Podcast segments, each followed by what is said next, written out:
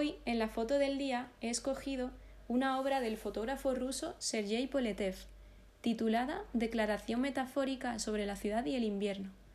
Es una postal de la ciudad de Moscú, en la que podemos apreciar el contraste entre un monasterio de unos 500 años iluminado por los rayos de luz que llegan del sol, y al fondo los vapores de una gran central eléctrica a oscuras.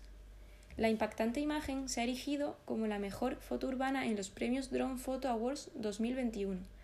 Este año celebrará la cuarta edición, que será programada en el festival Siena Awards, dedicado a las artes visuales.